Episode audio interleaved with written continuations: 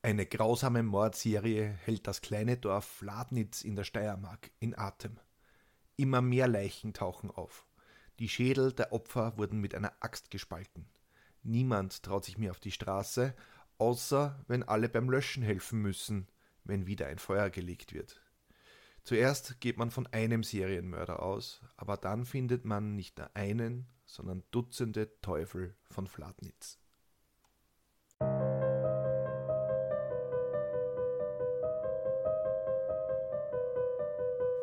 Willkommen bei Mörderische Heimat, dem Podcast über historische Kriminalfälle aus eurer Umgebung.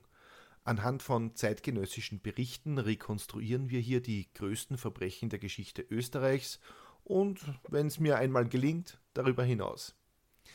Und am Ende gibt es noch einen Klugschiss zum Schluss. Heute gibt es was ganz Besonderes noch. Es gibt dann nämlich zum Schluss auch noch ein Bonusverbrechen, über das wir kurz reden. Mein Name ist Peter Zellinger und ich bin im Brotberuf Journalist. Heute beschäftigen wir uns mit einem Fall, der das kleine Dorf Ladnitz im heutigen Bezirk Südoststeiermark weltberühmt machte. Nicht zuletzt, weil die Mordserie bis heute nicht restlos aufgeklärt ist. Am Ende werden vier Personen verurteilt, obwohl es durchaus wahrscheinlich ist, dass die Mörderbande noch viel, viel größer war. Eine kurze Anmerkung noch, bevor wir loslegen. Ich habe bis jetzt immer auf Triggerwarnungen verzichtet, weil, come on, es ist ein True Crime Podcast und ihr wisst, worauf ihr euch einlasst. In dieser Folge geht es aber wirklich extrem blutig zu und ich werde euch bei den ganz argen Stellen eine kurze Pause geben, damit ihr vorskippen könnt, wenn euch das zu nahe geht. Es ist nämlich wirklich grauslich. Der Hinterhalt auf der Landstraße. Josef sitzt auf seinem Motorrad und hat es eilig. Es ist Sonntagnacht gegen 23 Uhr und er muss in die Landeshauptstadt nach Graz. Unter Motorradfahrern wäre die Strecke mit ihren steilen Hügeln und engen Kurven heute wohl sehr beliebt. Doch es ist das Jahr 1950 und Motorräder sind da noch ein sehr beliebtes Transportmittel für den Individualverkehr und kein Luxusgegenstand für Zahnärzte so wie heute. Vor allem, weil Autos ja beinahe unerschwinglich teuer sind. Josef ist erst ein paar Minuten unterwegs, und da sieht er, wie sich eine Gestalt am Straßenrand aufrichtet. Es muss sich wohl um einen kräftigen Mann handeln, denn dieser hübt plötzlich sein Fahrrad über seinen Kopf und wirft es direkt auf das Motorrad von Josef, als dieser vorbeifährt. Josef kommt ins Trudeln und Schlingern, doch er schafft es, die Maschine unter Kontrolle zu bringen. Das muss einer dieser Überfälle sein, von denen man immer in den Zeitungen liest. Aber hier, nahe Flatnitz mit seinen gerade einmal 650 Einwohnern, da ist Josef mit seiner Arbeit als Sekretär in der Landeshauptstadt schon ein Exot. Die meisten Leute hier sind Bauern oder Landarbeiter. Zu holen gibt es dafür einen Wegelagerer jedenfalls nicht viel. Josef bekommt es mit der Angst zu tun und braust davon. Er will so schnell wie es nur geht weg von dem Angreifer. Anschließend fährt er zur Polizei. In der Inspektion erzählt er den Beamten gerade von dem Überfall, als ein zweiter Mann namens Alfred hereinkommt. Er ist aufgeregt, denn ihm wurde gerade auf der Straße bei Feldbach aufgelauert und ein Unbekannter schleuderte sein Fahrrad gegen sein Motorrad, das er nur mit Mühe unter Kontrolle halten konnte. Jetzt geht alles ganz schnell. Die Gendarmen hoffen, dass sie den Täter noch erwischen und fahren zum Tatort. Josef und Alfred kommen mit. Doch sie haben Pech. Der Angreifer ist verschwunden. Dort, da in der Hecke ist er gestanden, zeigen die beiden Motorradfahrer den Beamten den Weg. Da bemerken sie am Straßenrand eine liegende Gestalt. Der Brustkorb hebt und senkt sich nur noch kaum merkbar. Im Schein der Taschenlampen bemerken die Beamten eine gewaltige Blutlache, die sich unter der reglosen Gestalt ausbreitet.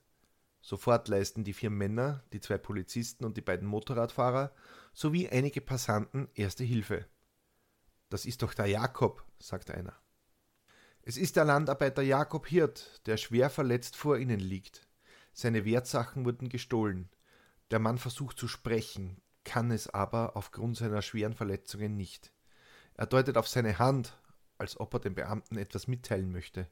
Doch sie verstehen nicht. Wahrscheinlich wollte er ihnen sagen, dass er mit einer Axt geschlagen wurde.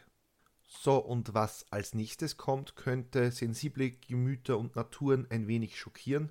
Drum jetzt eine kurze Pause. So, sind alle weg. Gut. Der Schädel des Mannes ist grob verformt und offensichtlich wurde ihm mit einer Hacke frontal ins Gesicht geschlagen. Sein Oberkiefer, der Gaumen, eigentlich sein ganzes Gesicht ist von einem Axthieb gespalten worden, wie ein Stück Holz. Aber er lebt noch. Der Mann wird ins Krankenhaus nach Graz gebracht. Ob die Ärzte das Leben von Jakob retten können, ist da noch unklar. Tagelang schwebt der Mann in Lebensgefahr und liegt im Koma. Am Tatort selbst finden die Ermittler eine Aktentasche, die wohl vom Täter stammen dürfte. Die Tatwaffe, das Fahrrad, blieb ebenfalls zurück, und den Beamten fällt auf, dass das vor einigen Tagen bei einem Gasthaus gestohlen wurde. Der Täter wurde wohl von einer Gruppe Radfahrer gestört und musste schnell verschwinden, mutmaßen die Ermittler. Dass es sich bei den versuchten Angriffen auf die Motorradfahrer und den Mordversuch an Jakob um denselben Täter handeln muss, das ergibt sich für die Beamten schon alleine aus der örtlichen Nähe der Tatorte. Und wahrscheinlich ist das derselbe Mörder, der die Gegend schon seit acht Monaten terrorisiert. Der Teufel von Fladnitz In der Gegend rund um Fladnitz im Rabtal herrscht schon lange Unsicherheit. Schon seit Monaten geht man nicht mehr alleine auf die Straße. Alles hat angefangen, als im Jänner 1949 plötzlich eine Mühle in Flammen stand. Die Clement-Mühle, die gibt es übrigens bis heute. Brandstiftung wurde vermutet, denn man fand einen in Petroleum getränkten Docht, der das Strohdach in Brand setzte. Genauso wie im August, als ein Bauernhof abbrannte. Dabei tut sich ein junger Feuerwehrmann hervor. Nach den Einsätzen wird Johann Kienreich, ein 19-jähriger Landarbeiter, im ganzen Ort gelobt. Er rief immer am lautesten nach Wasser und war beim Löschen immer der mutigste. Das passte gar nicht so recht zu Johann, dem Sohn eines Bahnbeamten, der in der Schule für sein ungepflegtes Auftreten gehänselt wurde. Rumbrenner nannten ihn die anderen, weil er immer eine schmutzige Nase hatte. Jetzt war er aber der Held im Dorf. Doch die Brandserie wird bald durch etwas weit Schrecklicheres in den Schatten gestellt. Im Oktober 1949 tauchen in Fladnitz die ersten Leichen auf. Der Teufel geht in Fladnitz um, hieß es damals. Im Oktober hörten Passanten auf dem Heimweg vom Kino Stöhnen aus dem Maisfeld neben der Straße. Sie sahen nach und fanden den schwer verletzten Kraftfahrer Peter Reiter. An dieser Stelle wieder eine kurze Pause, damit ihr nach vorne skippen könnt. Alle weg? Gut. Auch sein Schädel war deformiert. Offensichtlich wurde auch ihm mit einer Axt ins Gesicht geschlagen. Zuerst mit der flachen, dann mit der scharfen Seite. Der Mann versuchte noch, sich aufzurichten, kollabierte aber. So, jetzt sind alle anderen auch wieder da. Das ist schön. Danke, dass ihr wieder hier seid. Peter Reiter sollte sein Bewusstsein nicht wiedererlangen. Er starb kurz darauf im Krankenhaus Graz. Peter hatte 1000 Schilling dabei, nach heutiger Währung knapp 900 Euro. Der Täter hatte das Geld und alle anderen Wertsachen mitgenommen. Ein klarer Fall eines Raubmords. Am nächsten Tag, am Sonntag, da waren es wieder Passanten, die unter der Clementbrücke, ganz nahe bei der abgebrannten Mühle, etwas im Wasser liegen sehen. Ist das ein Mensch, der da mit dem Bauch nach unten in, in dem etwa einen halben Meter tiefen Wasser treibt? Zuerst gingen die Passanten von einem Selbstmord aus, zur damaligen Zeit keine Seltenheit. Doch als sie den Körper aus dem Fluss ziehen, fallen ihnen die schwersten Schädelverletzungen auf. Das ist doch der Johann Windisch, ein Bauer aus dem Ort. Auch ihm wurde der Schädel mit einer Axt gespalten. Er dürfte noch gelebt haben, als man ihn in die Raab warf. Eine spätere Obduktion sollte nämlich den Tod durch Ertrinken feststellen. Der Bauer dürfte ausgeraubt worden sein. Er musste wegen zehn Schilling sterben. Woher man das weiß?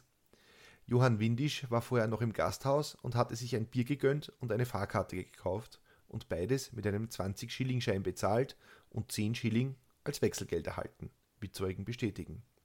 Die Fahrkarte brauchte Windisch, weil er am Heimweg von einem Kinobesuch im Zug eingeschlafen war. Er fuhr eine Station zu weit und wollte zurückfahren, als er seinem Mörder begegnet sein musste. Der Schlaf brachte ihm den Tod, hieß es in den Zeitungen damals. Wenig später gab es den ersten Bericht über einen Überfall am Wegesrand. Ein Motorradfahrer wurde von drei Männern angegriffen, konnte aber entkommen. Acht Monate vergehen und es kommt zu den Szenen, die ich euch schon vorher beschrieben habe, dem Angriff auf die beiden Motorradfahrer und den versuchten Mord auf den Traktorfahrer Jakob Hirt. Morden und Brandschatzen. Zwei Monate lang wird ermittelt. Polizisten aus Graz werden nach Fladnitz geschickt. Die Straßen werden bewacht, die Menschen befragt. Doch alles vergebens. Am 7. August heulten im Ort erneut die Sirenen. Diesmal war es das Haus des Bürgermeisters selbst, das in Flammen stand. Die Feuerwehr war schon versammelt, hatte sie schließlich gerade ihr jährliches Fest gefeiert, und Josef Kienreich war wieder an der vordersten Front der Löscharbeiten.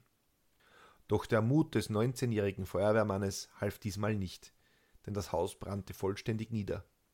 Wieder war die Ursache Brandstiftung. Nur fünf Tage später, es ist Samstag, der 12. August, wieder ein Einsatz. Der Hof der Familie Zisa brennt. Josef Kienreich hat es nicht weit.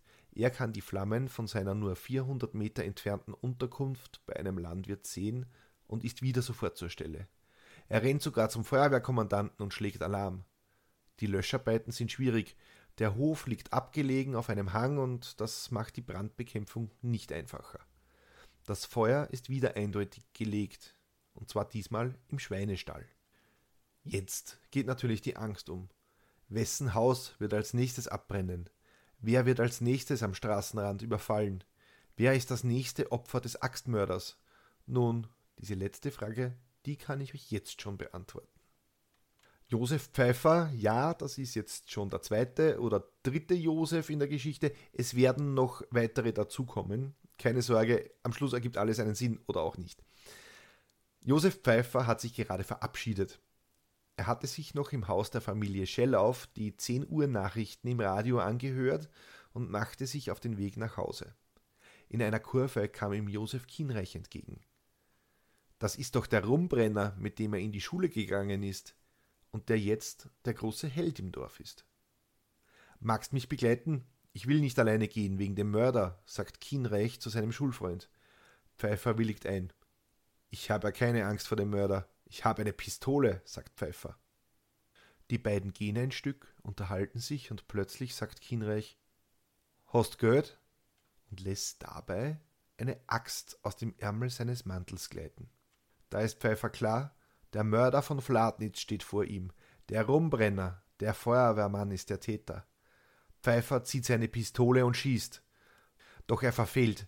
Der Schuss trifft einen Baum, statt Kienreich zu stoppen. Pfeiffer rennt, doch Kienreich ist schneller. Mit der Axt schlägt er ihm von hinten auf den Kopf. Pfeiffer geht zu Boden. Kienreich dreht die Axt um und schlägt mit dem scharfen Ende auf den Kopf Pfeiffers ein. So, und jetzt wieder eine kurze Pause für alle, die drüber skippen wollen. Seid ihr weg? Gut. Er zertrümmert die Stirnpartie seines Opfers vollständig. Anschließend zerhackt Kienreich den Oberkiefer von Josef Pfeiffer, bevor er mit einem Montiereisen, also einer Brechstange oder wie wir sagen, Gorshaxen, auf die Halspartie Pfeiffers einschlägt. Josef Pfeiffer ist zu diesem Zeitpunkt längst tot. Kienreich nimmt sich die 30 Schilling seines Opfers aus dessen Geldbörse und auch die Pistole steckt er ein. Kienreich hat es jetzt eilig. Er muss schließlich noch einen Brand am Bauernhof der Zisas legen, seine Feuerwehruniform anziehen und den Kommandanten alarmieren. Also kurz zur zeitlichen Einordnung. Dieser Mord hat sich wenige Stunden vor dem Brand bei den Zisas ereignet und später wird sich herausstellen, dass Kienreich den Brand nur gelegt hat, um vom Mord abzulenken, damit alle beim Löschen sind und die Leiche etwas später finden, als es sonst der Fall gewesen wäre. Die Geschichte vom Einzeltäter. Am nächsten Tag steht eine Menschentraube am Wegesrand. Der schrecklich zugerichtete Körper von Josef Pfeiffer wurde gefunden. Er liegt schon ein paar Stunden da. In der Menge steht Josef Kienreich, der ebenfalls neugierig den Hals reckt, um einen Blick auf das eingeschlagene Gesicht zu erhaschen. Die Brandstiftungen und die Morde werden zur Causa prima der Behörden. Noch mehr Polizisten werden aus allen Landesteilen hergebracht. Ermittlerteams klopfen an jede Haustür und vernehmen systematisch jeden einzelnen Einwohner von Fladnitz. Doch obwohl sich niemand mehr aus dem Haus traut und anscheinend jeder vor dem Axtmörder zittern muss, sind die Fladnitzer nicht besonders kooperativ. Die Antworten sind extrem einsilbig, niemand will etwas gesehen oder gehört haben. Das kommt den Ermittlern eigenartig vor. Doch auch diesen Grund werden sie bald erfahren. Nur einer redet, Josef Kienreich. Er führt die Ermittler sogar zu den Brandstellen und erzählt den Gendarmen, dass er zum Tatzeitpunkt des Mordes an Josef Pfeiffer bei seiner Geliebten, einer jungen Dame namens Grete, war. Sie hätten sich bis Mitternacht prächtig unterhalten. Er habe also ein wasserfestes Alibi. Dass seine Grete aber ausgesagt hat, dass er schon von vor 10 Uhr gegangen sei, das wissen nur die Beamten. Sie nehmen Kienreich mit, denn etwas passt in der Geschichte nicht zusammen. Schließlich fehlen zwei Stunden im Alibi Kienreichs. Wäre der nämlich schon um 10 von Grete heimgegangen, dann hätte er ausreichend Zeit für den Mord an Pfeiffer gehabt und sein Alibi wäre dahin. Doch er bleibt auch auf dem Wachzimmer dabei. Die Grete, die irrt sich da bestimmt. Die Gendarmen befragen Kienreich weiter, der aber wenig zur Aufklärung beiträgt. Den Gesetzeshütern ist es eigentlich relativ egal, was Kienreich erzählt, denn sie schinden jetzt nur noch Zeit. Sie sind sich sicher, den Mörder von Fladnitz vor sich zu haben. Unterdessen macht sich ein weiteres Ermittlerteam daran, die Stube Kienreichs am Bauernhof der Familie Freist zu durchsuchen. Sie müssen nicht lange nach belastenden Beweisen wühlen, denn in der Stube finden sie das blutbefleckte Montiereisen neben einer frisch geschliffenen Handaxt. Die Kleidung des 19-Jährigen ist voller Blutflecken. Aber die Pistole, die Kienreich seinem letzten Opfer abgenommen hat, von der fehlt jede Spur. Ist Kienreich vielleicht gar nicht der einzige Täter? Wer hat die Pistole versteckt? Wer deckt den Mörder? Auch der Bauer Freist, der Arbeitgeber von Kienreich, macht sich verdächtig. Denn die Gendarmerie findet Jagdgewehre, Munition und sogar Handgranaten der Wehrmacht neben zahlreichen Jagdtrophäen. Ist das möglicherweise der Grund, warum die Fladnitzer so gar nicht mit der Polizei zusammenarbeiten wollen? Aktuell haben wir also mehr Fragen als Antworten. Warum hat ein Bauer Ausrüstung einer halben Wehrmachtskompanie wo ist die Pistole? Und warum hat der erste Motorradfahrer vor eineinhalb Jahren von drei Tätern gesprochen? Ist Kienreich nicht alleine? Noch während die Beamten mit den Beweismitteln zurück zum Gendarmerieposten fahren, gesteht Kienreich. Naja, zumindest zum Teil. Den Brand am Bauernhof Ziesar, den habe er gelegt, um vom Mord abzulenken. Den Mord selbst, den hat er aber nicht begangen. Er wurde nur beauftragt, den Brand zu legen. Wer dieser Auftraggeber ist, das verrät der Verdächtige nicht. Da kommen die Beamten mit dem blutigen Montiereisen und der Axt herein. Kienreich ändert seine Geschichte. Ja, er war der alleinige Täter, ja, er hat den Traktorführer Jakob Hirtl überfallen und schwerst verletzt. Und auch Josef Pfeiffer habe er umgebracht. Es gebe keinen Auftraggeber. Auch die Brände seien alles sein Werk gewesen. Nein, im Dorf gibt es keine Mitwisser. Mit den beiden Toten von vor acht Monaten, mit denen hätte er aber ganz sicher nichts zu tun. Oder doch? Ja, ja, ja, doch. Ähm, er hat die beiden ausgeraubt und mit der Axt erschlagen. Natürlich war er es und natürlich hat er allein gehandelt. Den Beamten kommen Zweifel. Wie soll ein 19-jähriger, schmächtiger Bursche einen gestandenen Mann wie den Peter Reiter in ein Maisfeld tragen oder gar den Johann Windisch über eine Brücke werfen? Die Tatortrekonstruktion. Man bringt Kienreich an den Tatort. Kleine Side Note: Am Tatort findet man die Fäkalien Kienreichs. Er hatte sich dort erleichtert, wo der Kopf seines letzten Opfers gelegen ist. Sympathischer Kerl. Zitat aus der neuen Welt. Montag früh wurde der Mörder im Postengebäude von einem Friseur rasiert und auch die Haare wurden ihm geschnitten. Dann erhielt er jene Kleider, die er bei dem Mord an Pfeiffer trug, und es ging in den Bachergraben, wo der Mord an Pfeiffer rekonstruiert wurde. Kienreich zeigte den Weg, den er mit dem Ermordeten gekommen war. Kaltblütig rekonstruierte er sein Verbrechen. Plötzlich schwieg er wieder und verlangte, dass die vielen Fladnitzer fortgeschickt würden, die sich herangedrängt hatten. Erst dann sagte er wieder aus, wie er einige Schritte zurückblieb und demonstrierte mit Hilfe eines Gendarmeriebeamten, wie er seinen Schulkollegen von hinten mit der Hacke niederschlug, während dieser schoss.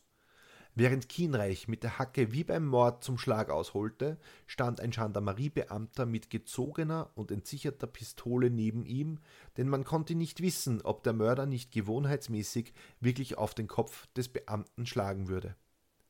Ich bin ja kein Kriminologe, aber ich glaube, das würde man heute auch anders machen. Auch der Angriff auf den Traktorfahrer Jakob Hirt wird nachgestellt.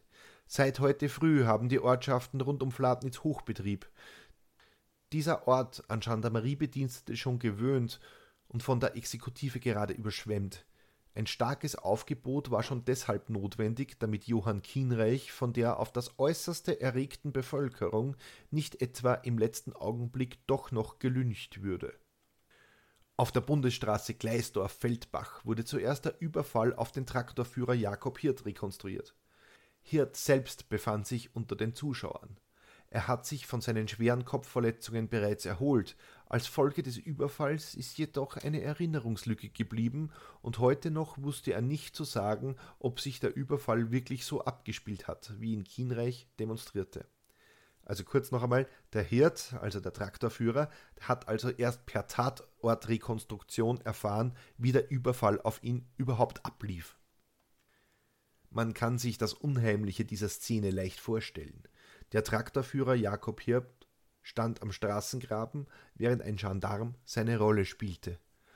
Auf dem Rad kam der Beamte von Feldbach her die Bundesstraße entlang. Bei der Abzweigung eines kleinen Seitenpfades lauerte Kienreich wie damals auf sein Opfer. Blitzschnell schwang er sein Rad über den Kopf und warf es dem Gendarmen entgegen. Der Wurf war mit so viel Geschick geführt, dass der Gendarm zu Boden stürzte, obwohl er wusste, was er zu erwarten hatte. Ehe das vorgebliche Opfer sich noch vom Boden erheben konnte, war Kienreich schon über ihm. Man sah förmlich, dass es ihm Vergnügen bereitete, diese Tat vor Hunderten von Beobachtern noch einmal zu demonstrieren. Mit einer Hacke aus Pappendeckel schlug er so heftig auf den Gendarmen los, dass dieser dem Mörder die Attrappe aus der Hand schlagen musste, um nicht verletzt zu werden. Zitat Ende. Der verletzte Hirt, also das Opfer, das überlebt hat, der geriet daraufhin so in Rage, dass ihn ein Wirt aus dem Ort daran hindern musste, Kienreich gleich an Ort und Stelle zu erschlagen. Hirt wird während der weiteren Rekonstruktionen in ein Auto gesetzt, um sich zu beruhigen. Ähnlich geht man nämlich auch an den anderen Tatorten vor. Sogar die zweijährige Tochter eines der Mordopfer wohnt der Nachstellung bei. Das Kind könne doch eh nicht fassen, was da abläuft, sie wird schon keinen Schaden davontragen hieß es in einem zeitgenössischen Bericht. Kienreich demonstriert, wie er die Leiche von Peter Reiter in das Maisfeld trug und auch wie er Johann Windisch von der Brücke warf. Kräftig genug wäre er also der 19-jährige und jetzt frisch rasierte Landarbeiter. Was gegen die Theorie mehrerer Täter spricht. Die Tathergänge kann Kienreich derart detailreich und mit Wissen, das nur der Mörder selbst haben kann, nachstellen, Deshalb ist sich die Presse damals sicher, der Teufel von Fladnitz ist gefasst. Doch dann kommt alles anders. Die Mörderbande. Die Beamten ermitteln trotz des alleinigen Geständnisses von Kienreich und der Tatrekonstruktionen weiter. Sie nehmen Kienreichs Geliebte Grete fest, weil sie in einem scharfen Verhör gesteht, von den Taten ihres Freundes gewusst zu haben. Sie hat ihm sogar geholfen, indem sie seine blutverschmierte Kleidung wusch. Im Gegenzug teilte Kienreich einen Teil der Beute mit ihr. Nach den ersten beiden Morden an Peter Reiter und Johann Windisch hatte Kienreich ja über 1000 Schilling erbeutet. Seiner Geliebten gab er damals einmal 200 Schilling als Gegenleistung dafür, dass sie seine blutigen Sachen reinigte. Also ein erster Treffer für die Polizei. Kienreich hat also doch nicht alleine gehandelt, zumindest Mitwisser gab es. Zwei weitere Geliebte Kienreichs werden festgenommen. Auch sie wussten von den Taten Johanns, der ihnen sehr offenherzig darüber berichtete. Aber die Pistole von Josef Pfeiffer, dem letzten Mordopfer, die fehlte noch immer. Diese finden die Ermittler vergraben im Obstgarten von Anna Seidnitzer. Ihr Bruder Josef, ja, noch ein Josef, habe sie ihr gegeben. Sie solle sie verschwinden lassen. Im Ort wird schon länger gemunkelt, dass sie noch mehr Mörder in ihrer Mitte haben. Vor allem der Josef Seidnitzer ist vielen verdächtig. Der ist irgendwie zu Geld gekommen. Es kursiert das Gerücht, der wohlhabende Seidnitzer habe dem immer abgebrannten Kienreich 30.000 Schilling versprochen, wenn er die Schuld auf sich nimmt und für alle Verbrechen gerade steht. Denn Kienreich würde wegen seiner 19 Jahre als Jugendlicher verurteilt und könne mit einer milderen Strafe rechnen als der deutlich ältere Seidnitzer. Aber Kienreich packt dann doch aus. Zitat aus der Weltpresse. Kienreich belastete bei neuerlichen Verhören besonders Seidnitzer, der sich durch Fußspuren am Tatort, die ihm zuerkannt wurden, verdächtig gemacht hatte. Durch sein hartnäckiges Leugnen und durch das Schweigen Johann Kienreichs, der damals noch alle Bluttaten auf sich genommen hatte, konnte sich Seidnitzer bei seiner ersten Verhaftung herausreden. Nun scheint sich Kienreich anders besonnen zu haben. Er war mit Seidnitzer seit Jahren sehr befreundet und auch die drei Frauen, mit denen Kienreich Verhältnisse unterhielt, waren gute Bekannte der beiden jungen Bauern. Die Verhaftung Seidnitzers, die unmittelbar nach seiner Hochzeit erfolgte, erregte in Flatnitz großes Aufsehen. Seidnitzers Schwester Anna wird ebenfalls verhaftet. Der Rest der Familie wird als Mitwisser angezeigt. Im Zuge der Ermittlungen werden auch Johann Meister und Franz Thiel verhaftet und als Mittäter angeklagt. Thiel soll an den Morden, Meister an den Brandlegungen beteiligt gewesen sein. Der Prozess Die Gerichtsverhandlung ist tatsächlich schnell erledigt, ein wenig zu schnell. Damals lastet politischer Druck auf der Justiz, denn man müsse hart und entschlossen gegen die Mörderbanden vorgehen und die Seuche aus dem Land ausbrennen, wie Zeitungen damals berichten. Die Täter seien gnadenlos niederzuschlagen. Und das merkt man dem Prozess auch an. Selbst der Staatsanwalt muss zugeben, dass in seiner Anklage viele Punkte offen bleiben und die Beweisführung gewaltige Lücken hat. In seinem Schlussplädoyer erwähnt er sogar, dass wohl nur auf dem Totenbett tatsächliche Geständnisse und die Wahrheit ans Licht kommen werde. Die Täter verstanden es nämlich ganz geschickt, eine, eine Art der Gangsterehre aufrechtzuerhalten.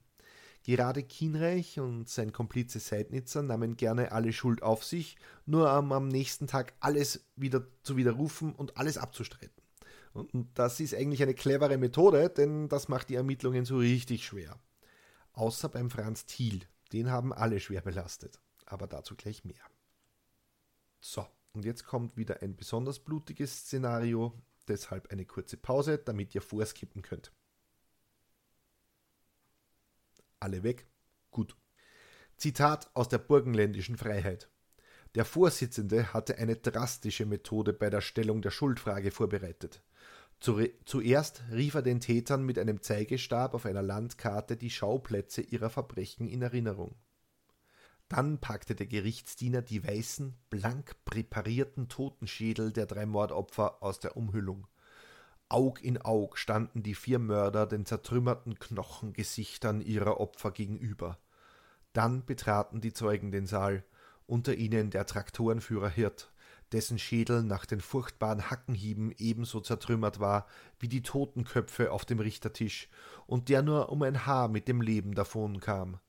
Er kann nur leise sprechen, denn ein Hackenhieb hat ihm sogar den Gaumen gespalten.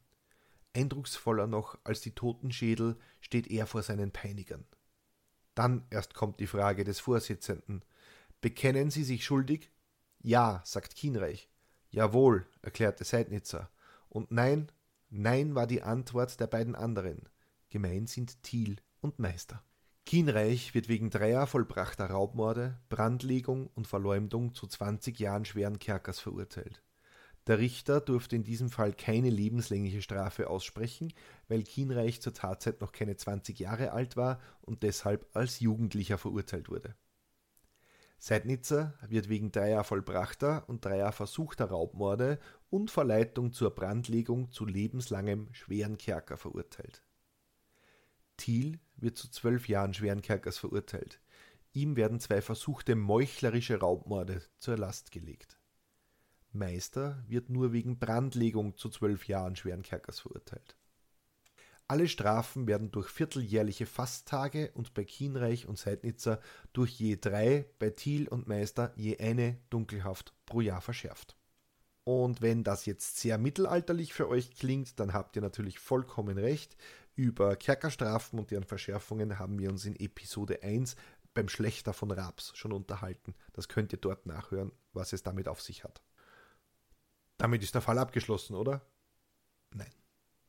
Vier Jahre später, im Jahr 1955, wird Franz Thiel frühzeitig aus der Haft entlassen, während Johann Meister einen Wiederaufnahmeantrag stellt. Thiel saß unschuldig im Kerker. Im Wiederaufnahmeverfahren gab es berechtigte Zweifel an seiner Schuld. Tatsächlich dürften Kienreich und Seidnitzer Thiel belastet haben, weil sie ihm eins auswischen wollten, und er wurde verurteilt ohne einen einzigen Beweis seiner Schuld.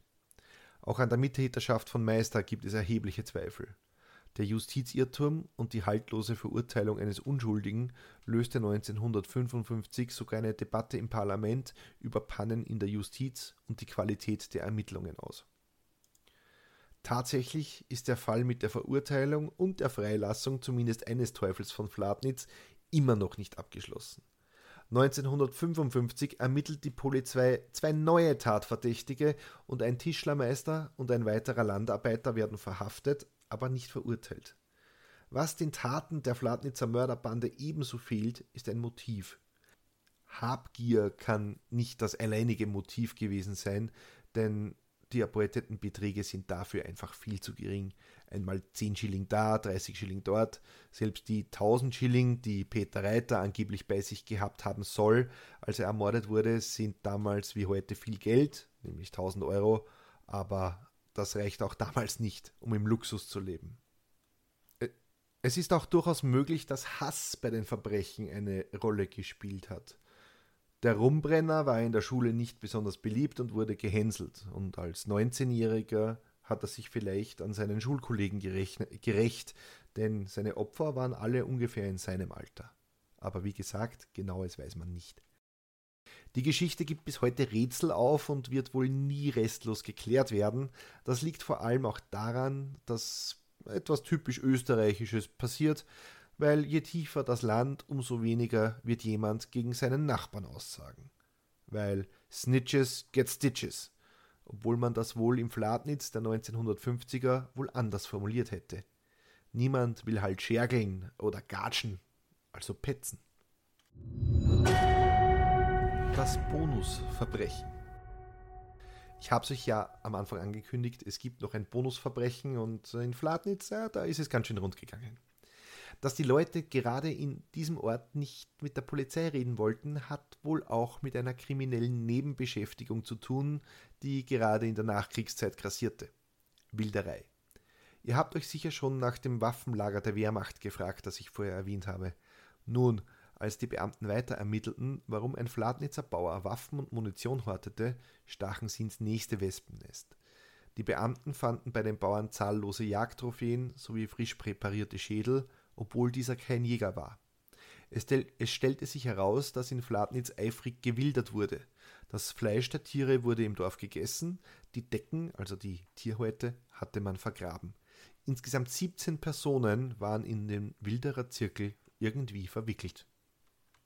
So, jetzt kurz nochmal zusammenzufassen.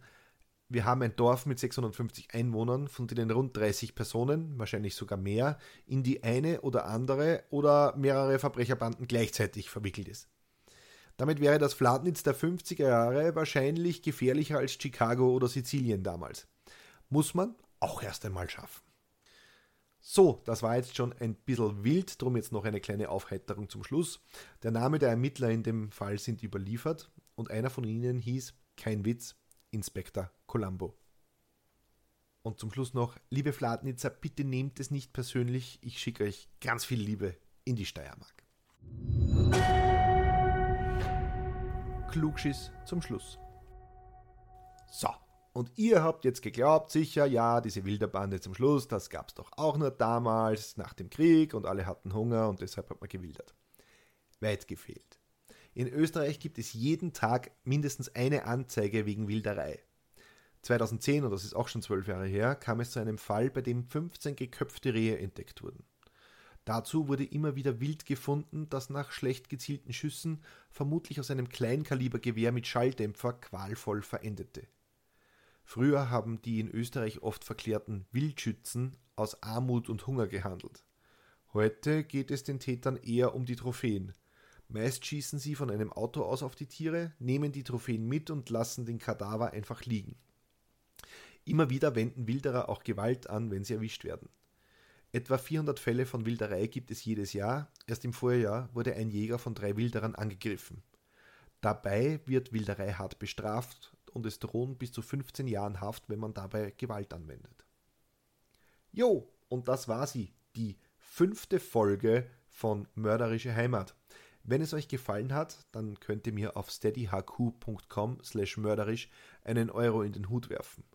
Wenn ihr dort den Newsletter abonniert, bekommt ihr noch Bonusmaterial zu den Fällen.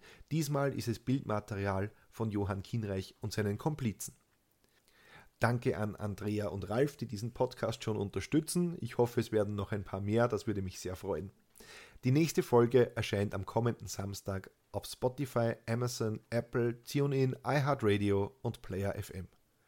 Vielen Dank fürs Zuhören und bis nächste Woche.